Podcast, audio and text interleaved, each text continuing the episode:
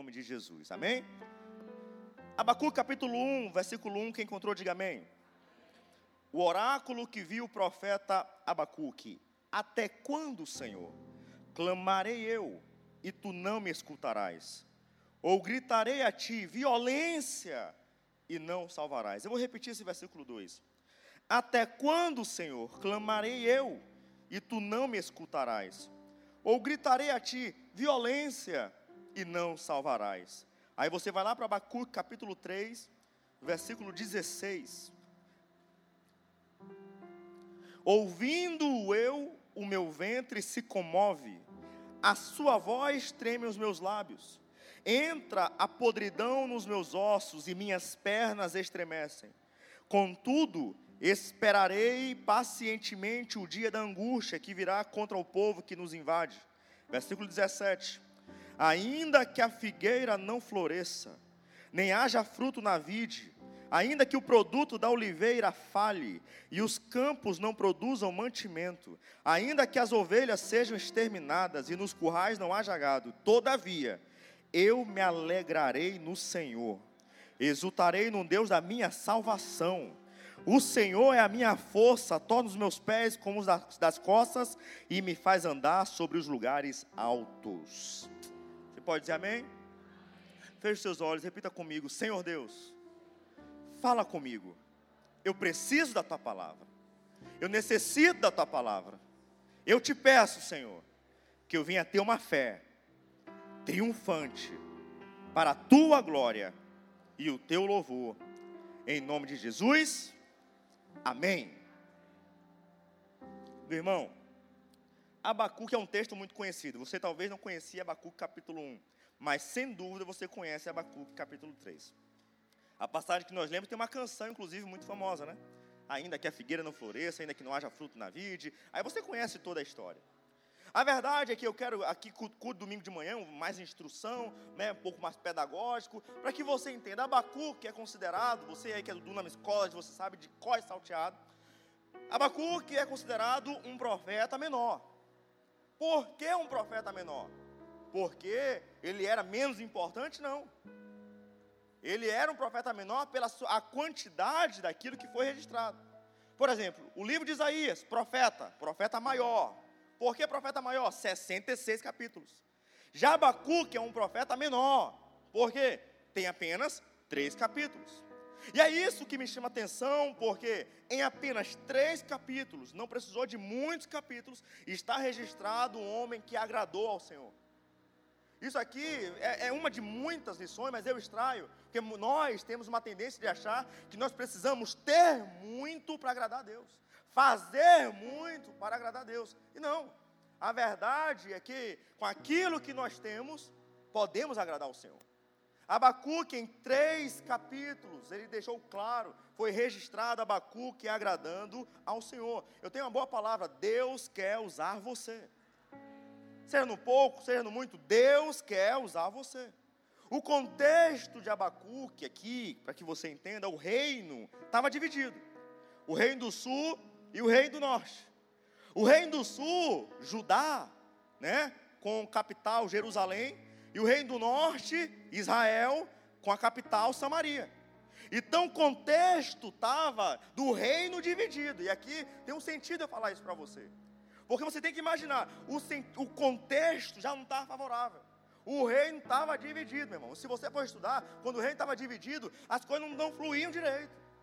Então você vai ver que Abacuque estava tratando de Judá, não é de Israel lá de cima, é de Judá aqui embaixo. E, Abacuque estava vendo a situação indesejável. Não é à toa que Abacuque estava na iminência dos caldeus invadirem, arrebentarem com tudo. Então entenda isso aqui: Abacuque estava vendo o que? Os caldeus indo, invadindo, invadindo, acabando com tudo no povo de Deus, Judá. Então ele estava vendo uma coisa que não era boa. E quem eram os caldeus? Os caldeus eram terríveis, perversos. Não é à toa que no versículo 6 diz: suscita os caldeus, nação feroz, nação impetuosa, que marcha sobre a largura da terra. Aí vem versículo 7: ah, essa nação, os caldeus, é terrível e pavorosa. Então, olha só o que Abacuque estava vendo: uma nação terrível, uma nação pavorosa, uma nação feroz, uma nação em que eles aniquilavam o que eles olhavam. Ele estava vendo esse povo entrando para acabar com o povo de Deus. Resumindo, Abacuque não estava vendo coisa boa. E por que eu estou falando isso? Porque quem sabe você chegou no último mês do ano e você não tem visto coisa boa na sua vida, e você não tem visto coisa boa na sua família. E você não tem visto coisa na sua, boa nas suas finanças. E talvez você não tenha visto coisa boa no ministério. E talvez você não tenha visto coisa boa na cidade. E talvez você não tenha visto coisa boa na família que você faz parte. Na empresa que você trabalha. Na carreira que você tem. Quem sabe você está com Abacuque. Você abre os olhos e você vê situações indesejáveis. Esse era o contexto de Abacuque. Mas o que me chama a atenção é que Abacuque, se você for estudar o nome, Abacuque significa abraço. Então o sentido geral é abraçado por Deus.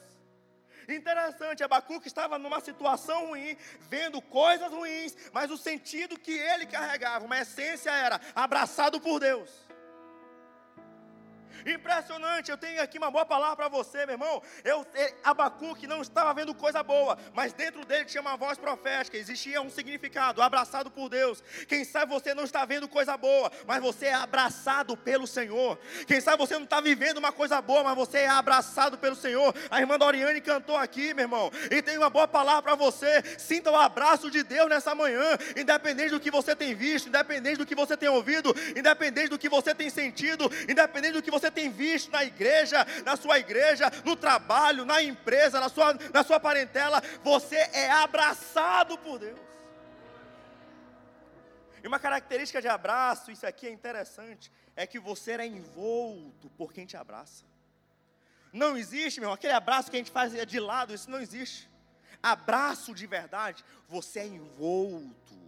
Agora vem cá, você é abraçado por Deus. Sabe o que é isso? Você é envolvido por Deus. O Senhor te cobre pela frente, atrás, do lado, de outro, lá em cima, embaixo. É por isso que o inimigo não pode te tocar.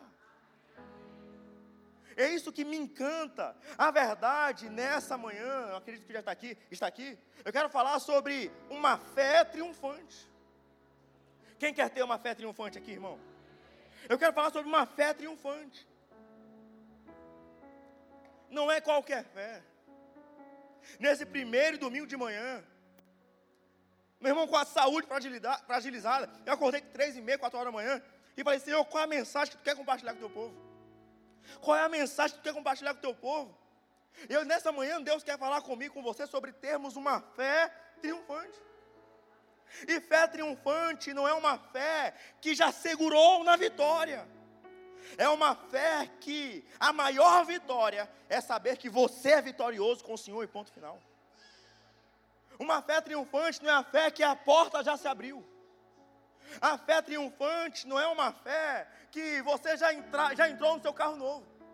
A fé triunfante não é uma fé que você já viu seu filho de joelho. A fé triunfante não é uma fé que você já viu o céu se abrindo. A fé triunfante não é uma fé que você já viu a doença batendo em retirada. A fé triunfante é uma fé que você não vê ainda um marido ou uma esposa do teu lado. A fé triunfante não é uma fé que você ainda não viu a sua família se rendendo a Jesus, mas ainda assim você sabe, o Senhor é comigo. O Senhor já me deu vitória, eu sou mais que vencedor.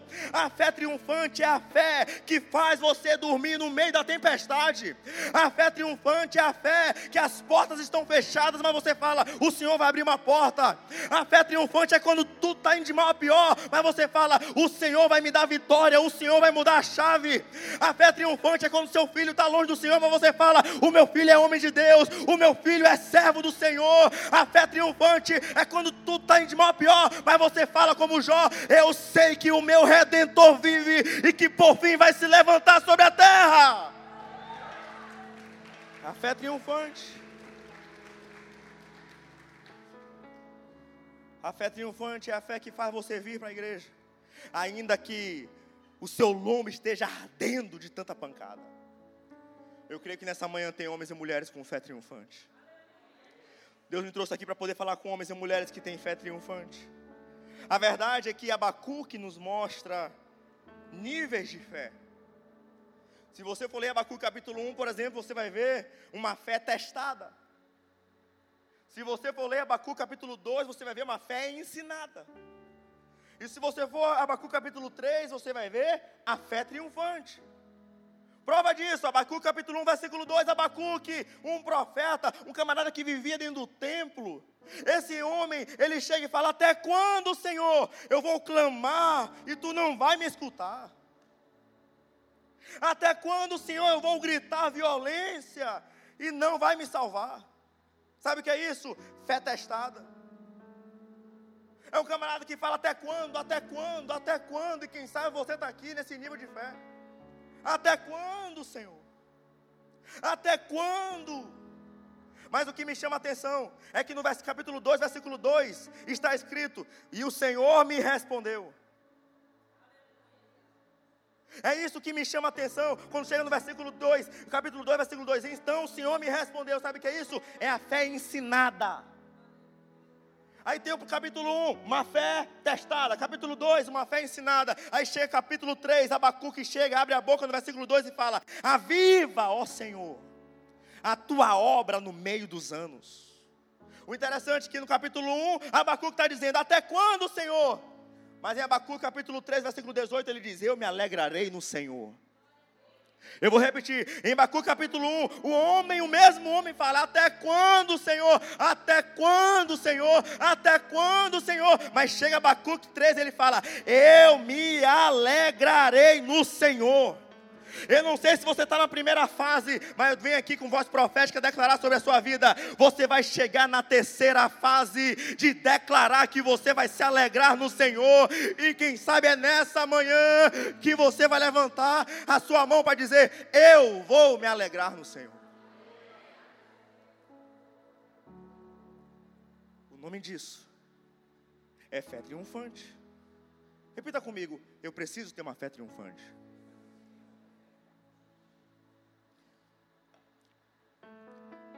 A verdade é que todo mundo chega, em algum momento, se depara com a fé testada. Eu não sei para quem Deus está respondendo nessa manhã. Que você abre a sua, você abre os seus olhos e você não vê ninguém do seu lado. Que você entra na sua casa e parece que as coisas não estão no lugar que você chega e você vê um vazio e você fala: até quando? Até quando eu vou tentar e as coisas não vão dar certo? Até quando eu vou andar e as portas fechadas? Até quando o meu filho vai viver desse jeito? Até quando a minha filha vai viver desse jeito? Até quando o meu ministério vai ser desse jeito? Até quando a minha esposa vai ser assim? Até quando o meu marido vai ser assim? Até quando? Até quando? Até quando? Até quando? Até quando? É a fé testada. Até quando as minhas finanças vão dar desse jeito? Até quando eu vou viver assim? Até quando eu vou ficar com, com, com isso? Até quando? A verdade é que esse até quando é mais forte do que a gente imagina. Porque quando Abacuque fala até quando, ele está dando aqui dois recados. O primeiro, ele está dizendo: Ei, Senhor, eu já tenho um tempo já clamando. Eu já tenho um tempo já clamando. Até quando? Ou seja, eu não estou clamando de agora. Eu estou clamando já faz tempo por algo. Mas a segunda mensagem, até quando? Ele está dizendo, eu já estou clamando há um tempo e vou continuar clamando. Até quando? É Abacuque dizendo: Olha, eu estou clamando há um tempo e eu vou continuar clamando até tu me responder. Deixa eu falar algo, irmão. Mais importante que clamar é continuar clamando. Eu vou repetir: mais importante que clamar é continuar clamando. Eu quero que você entenda algo. Deus já tinha ouvido Abacuque? Responda sim ou não. Já tinha. Deus não tinha respondido. O que, que eu aprendo com isso? Tem vezes que Deus não responde, mas já ouviu o teu clamor. Tem oração que ele não respondeu, mas ele já ouviu. Eu vou repetir: tem oração que ele não respondeu, mas já ouviu. Tem clamor que ele não respondeu, mas já ouviu. Eu não sei o que tanto você clamou, está clamando, e você, Deus não me responde, Deus não me responde, Deus não me responde. Quem sabe eu vim aqui só para te dizer uma realidade: Ele já ouviu a tua oração, Ele já ouviu o teu clamor. Talvez, meu irmão, ele não respondeu o teu clamor ainda, mas ele já ouviu. E eu te mostro isso na Bíblia, porque se eu pegar só uma realidade e, um, e, uma, e, uma, e uma conclusão em um versículo, é uma, é uma interpretação muito arriscada. Então vamos para a Bíblia. Em Gênesis capítulo 21 você vai ver o menino clamando, o filho de Agar. E o que me chama a atenção é que diz: o menino clamou, Deus, respondeu para Agar. Interessante. Ouviu Deus a voz do menino. E bradou o anjo de Deus a Agar desde o céu, dizendo: Que tens, Agar? Não temas. Deus ouviu a voz do rapaz. Deus ouviu a voz do rapaz e respondeu com quem? Para quem? Para Agar. Vamos para outra passagem, que eu amo esse texto. Êxodo capítulo 3. O povo estava no Egito. E o povo estava no Egito sendo oprimido. Aí chega lá no monte, lá do outro lado, Monte Oreb. Deus chega para Moisés e fala: Moisés, o clamor do povo chegou até mim. O povo estava clamando: Senhor, Senhor, Senhor, Senhor, Senhor, Senhor, Senhor, Senhor. Eu fico imaginando: a gente está clamando, mas Deus não está respondendo. A gente está clamando, mas Deus não está respondendo. A gente está clamando, mas Deus não está respondendo. Enquanto isso, Deus lá do outro lado já providenciando a vitória, já providenciando o libertador Moisés. O clamor do povo chegou até mim: vai resgatar o meu povo, vai libertar o meu povo. Eu venho aqui trazer uma resposta. Quem sabe você está orando, clamando e achando que Deus não respondeu. Eu venho aqui trazer resposta para alguma família, trazer resposta para algum empresário, trazer resposta para algum homem, para alguma mulher. Deus já está providenciando a tua vitória.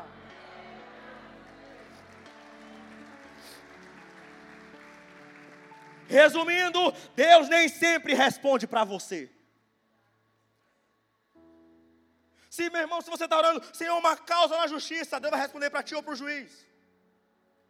E quando você está aqui orando, meu irmão, é Deus incomodando o magistrado. Se você está orando por porta aberta, por um emprego novo, Deus vai falar com quem? Contigo ou com o empresário para te chamar, para mandar um e-mail para você. Se você está orando, meu irmão, para poder Deus resgatar o teu filho, Deus vai responder para você, ou vai usar o Espírito Santo para poder incomodar o teu filho. Enquanto você está aqui louvando, enquanto você está aqui adorando, Deus está na tua casa falando com teu filho, com a tua filha, com teu marido, com tua esposa. Eu não sei quem é, mas Deus está respondendo vidas aqui nessa manhã.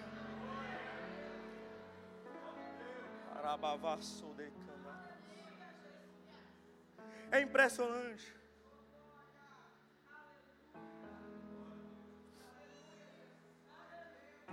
É impressionante, Deus nem sempre responde para você. E você achando, Deus não está respondendo a minha oração, Deus não está respondendo o meu clamor, Deus não está, não, não, não, não, não se engane. Deus está agora falando com alguém. Deus está agora falando com alguém. Deus está falando com alguém. Você precisa entender, Deus está falando com alguém. Continua clamando, continua clamando, continua levantando a tua voz, continua exaltando ao Senhor. É por isso que diz em Marcos 10, 47: o cego de Jericó, Jesus, filho de Davi, tem compaixão de mim. Jesus, filho de Davi, tem compaixão de mim. Mas uma coisa que me encanta é que diz a passagem: Jesus chega para os discípulos e fala: chamai-o. Interessante. O cego Jesus, filho de Davi, tem compaixão de mim. Jesus não chamou, Jesus não falou com o cego. Jesus falou com os discípulos: chama ele. O cego, Jesus, filho de Davi. Jesus não respondeu para ele. Jesus respondeu para os discípulos: podem chamar ele.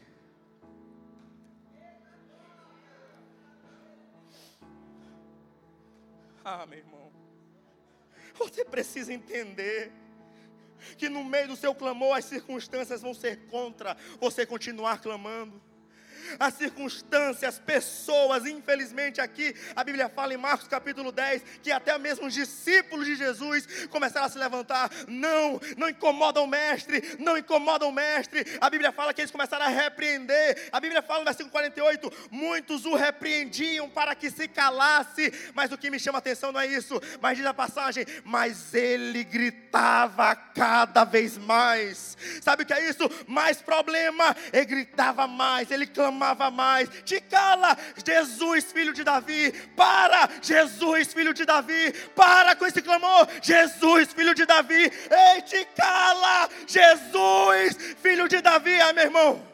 Nessa manhã tem pessoas que não vão parar de clamar. Nessa manhã tem homens e mulheres, pais, mães, empresários, profissionais que não vão parar de clamar. Continua clamando.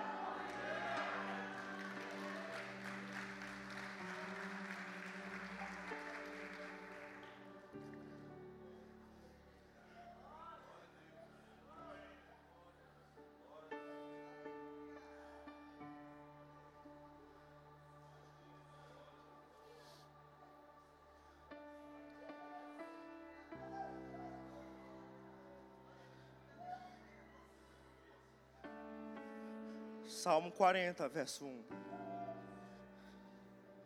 O salmista chega.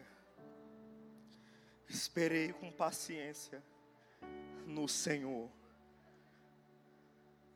Ele se inclinou e ouviu o meu clamor. Você tem noção do que é o Senhor assentado no seu alto e sublime trono. E por causa do clamor de um homem, uma mulher, o Senhor se inclinar para ouvir um clamor, continue clamando, continue clamando, não pare de clamar. A verdade, guarde isso: todo clamor tem uma resposta. Todo clamor tem uma resposta. A resposta que Deus deu para Abacuque, aqui você pode se espantar.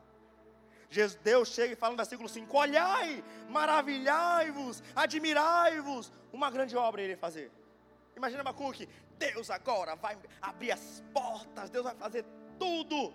Aí chega Deus e fala: Eu vou usar os caldeus para arrebentar com o povo. Guarde isso. Nem sempre Deus responde o que eu e você queremos. Em Jeremias capítulo 33, salvo engano, no versículo 3 diz: Deus chega e fala: Clama a mim, e responder-te-ei, e anunciar-te-ei coisas grandes e ocultas que não sabes. Deus não fala que vai responder o que a gente quer. Deus fala que vai responder o que a gente não sabe. Muitas vezes Deus vai falar o que nós não queremos. Mas tudo o que Ele fala é para o meu bem, para o seu bem. Às vezes nós não vamos entender, a maioria das vezes nós não vamos entender, Raiz. Mas quando algo sai da boca de Deus, a Bíblia fala em Romanos 12, 2 que a vontade dele é boa, perfeita e agradável. Em Isaías capítulo 55, versículo 8 diz: Porque os meus caminhos não são os vossos caminhos, os meus pensamentos não são os vossos pensamentos. Assim como os céus são mais altos do que a terra, os meus caminhos são mais altos que os vossos caminhos, e os meus pensamentos são mais altos que os vossos pensamentos. Sabe o que é isso? É Deus falando só confia em mim. Só confia em mim. Nessa manhã Deus está falando com algum homem, com alguma mulher. Só confia em mim. Abacuque, sem entender, ele mostra a sua fé no Senhor. Por isso que no versículo 12, ele chega e diz: Não és tu desde a eternidade, ó Senhor, meu Deus, meu santo. Aí ele chega e fala e conclui: Nós não morreremos.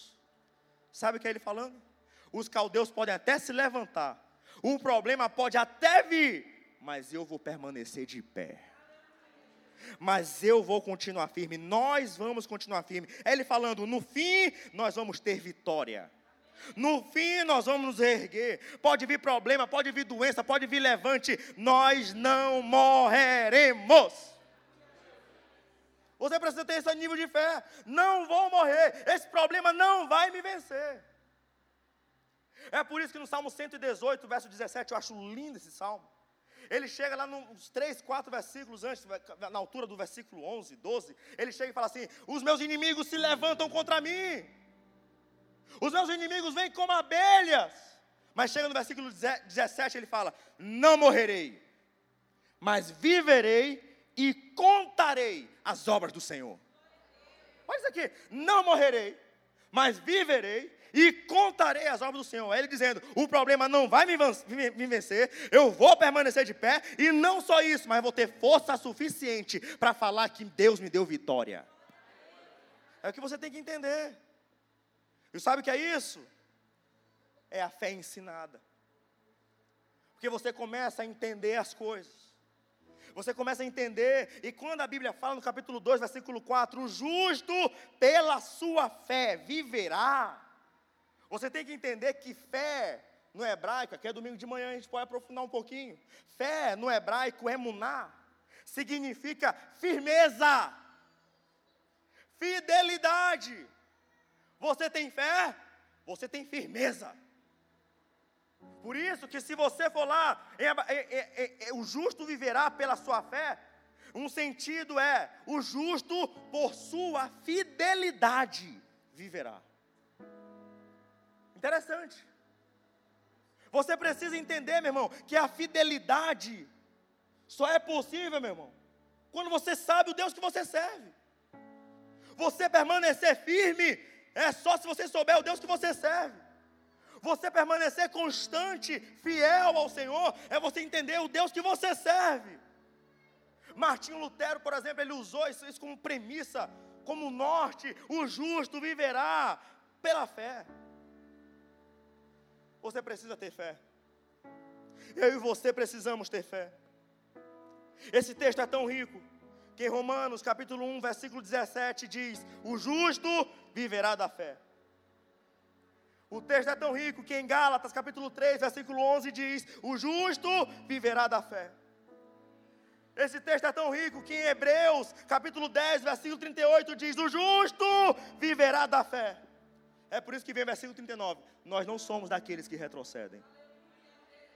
Porque quem tem fé não retrocede. Eu vou repetir: quem tem fé não retrocede. Quem tem fé só avança. Quem tem fé só tem uma direção para frente. Nessa manhã eu quero saber quem é que tem fé no Senhor aqui, irmão. Eu não sei você, mas eu tenho fé no Deus que eu sirvo. Eu tenho fé no dono dessa igreja, Jesus. Ei, meu irmão, o apóstolo Paulo, um homem cheio de fé. E quem tem fé não retrocede, quem tem fé não olha para trás, quem tem fé não fica preso no passado. Ah, Paulo, cheio de fé, em Filipenses capítulo 3, versículo 13, ele fala: Uma coisa faço, esquecendo-me das coisas que para trás ficam, avançando para as que estão diante de mim, prossigo para o alvo, porque quem tem fé avança, quem tem fé prossegue. Eu estou olhando homens e mulheres que têm fé no Senhor Senhor e vai continuar avançando. Em nome de Jesus. E aí nós chegamos no capítulo 3 da fé triunfante. Ora por mim, meu irmão, que a minha saúde está no saco.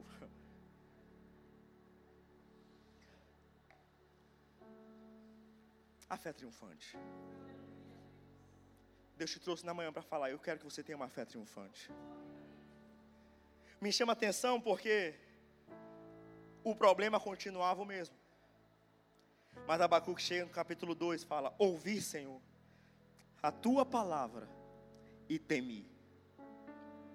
Aviva, ó Senhor, a tua obra no meio dos anos, e no meio dos anos faze-a conhecida. Interessante, ouvir, Senhor, a tua palavra no meio do fuzuê, no meio do perrengue, no meio da bronca, Abacuque estava ouvindo a voz de Deus. Abacuque estava ouvindo a palavra de Deus. O problema de mal pior, eu estou ouvindo a palavra. Você com perrengue, você numa situação difícil, está num domingo de manhã ouvindo a voz de Deus, ouvindo a palavra de Deus. O problema é que tem gente quando está triste, eu não vou para a igreja, eu estou mal. Eu estou mal, estou triste, eu não quero, não quero ir para a igreja, eu não quero. Eu sou a igreja, não preciso ir para a igreja. Hum. Tá mal? Tá ruim? Eu vou ouvir a voz do meu Senhor. Eu vou ouvir a palavra do meu Deus. Eu estou falando com homens e mulheres que vem no domingo de manhã não foi para cumprir tabela. Porque aqui não tem folha de ponto, meu irmão. Você veio para cá porque você tem um compromisso com teu Deus.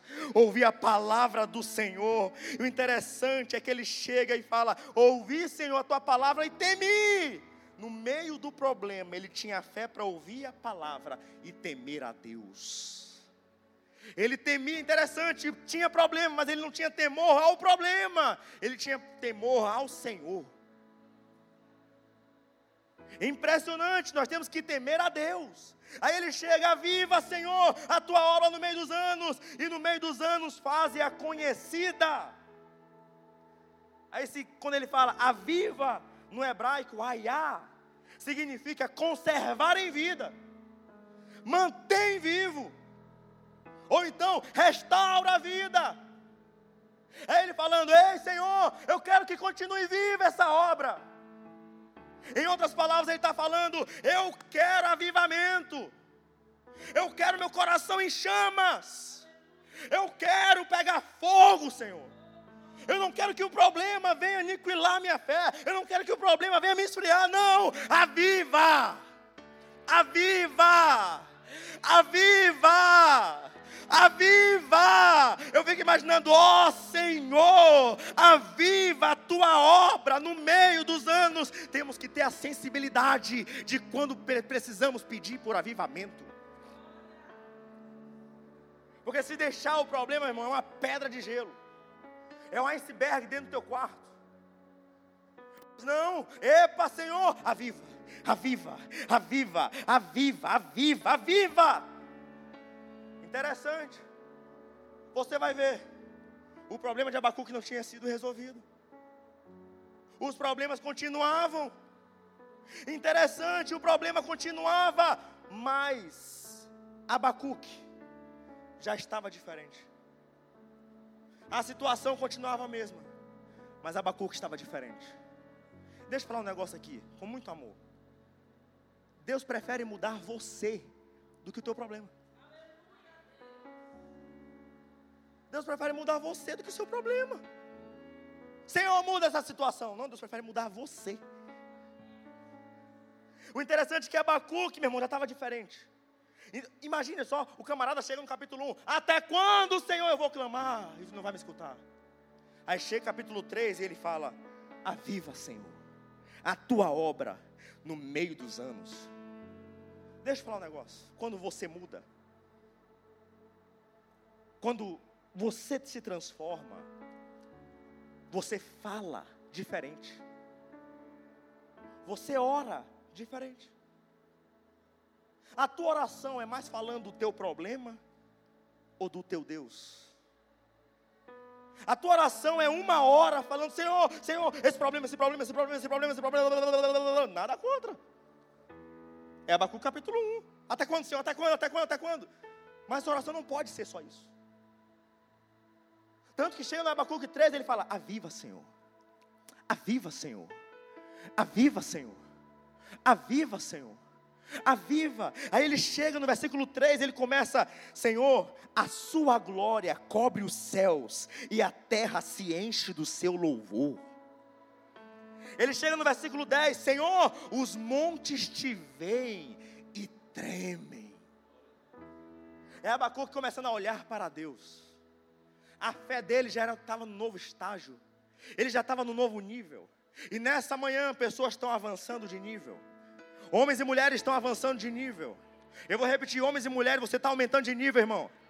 Você, você já constatou o teu problema, você já constatou a tua situação, mas agora você vai constatar o poder de Deus na tua vida. Agora você vai constatar o poder do Senhor na tua vida. É por isso que ele começa, ele começa a se transformar, a ouvir, Senhor, a tua obra e temer. Aviva, Senhor, a tua obra no meio dos anos. A tua glória cobre os céus, a terra enche do seu louvor. Aí chega no versículo 10: os montes te veem, Senhor, e tremem. É nesse momento que ele chega no versículo 17. Quer saber, Senhor? Ainda que a figueira não floresça ainda que não haja fruto na vide, ainda que o produto da oliveira falhe e os campos não produzam mantimento, ainda que as folhas sejam exterminadas e nos currais não haja gado, todavia eu me alegrarei no Senhor. Eu me alegrarei no Senhor. E ele continua: exultarei no Deus da minha salvação. Aí ele continua: o Senhor é a minha força, torna os meus pés como das costas e me faz andar em lugares altos. Sabe o que está dizendo? Ainda que a porta não se abra, ainda que eu não veja aquilo que eu quero, ainda que eu não consiga ver, eu vou me alegrar no Senhor. Eu vou me alegrar no Senhor. Eu vou me alegrar no Senhor. Agora, esse alegrar Vamos para o hebraico de novo. É domingo de manhã. Esse verbo alegrar do hebraico significa saltar de alegria. É ele falando, ainda que nada aconteça do jeito que eu quero, eu vou saltar de alegria. Eu vou pular de alegria. Aí ele continua: exultarei no Deus da minha salvação, exultarei, regozijo. Eu vou me regozijar. Eu não sei se você está tomando posse dessa palavra, meu irmão, mas você vai saltar de alegria. Eu vou repetir: você vai saltar de alegria. Eu vou repetir, irmão, você vai saltar de alegria. Você vai se regozijar, meu irmão. Eu estou com voz profética aqui nessa manhã. Você vai saltar de alegria. Você, meu irmão, começa a cantar o hino da vitória. Você vai se regozijar. Por quê? Versículo 19: O Senhor é a minha força. O Senhor é a minha força. O Senhor é a minha força. Torna os meus pés como das costas se você for estudar sobre as costas, de noite, no meio da floresta, tudo escuro, elas continuavam andando e subindo os picos montanhosos para chegar na parte mais alta. É por isso que diz a passagem: Ele me faz andar em lugares altos. Sabe o que é isso? Você pode não ter visto nada ao seu favor, você tem uma fé triunfante. Você vai continuar prosseguindo e avançando, porque o Senhor é a tua força. O Senhor é a tua força. Se você entendeu essa palavra, diga amém. Fique de pé em nome de Jesus, eu quero orar por você. Aleluia.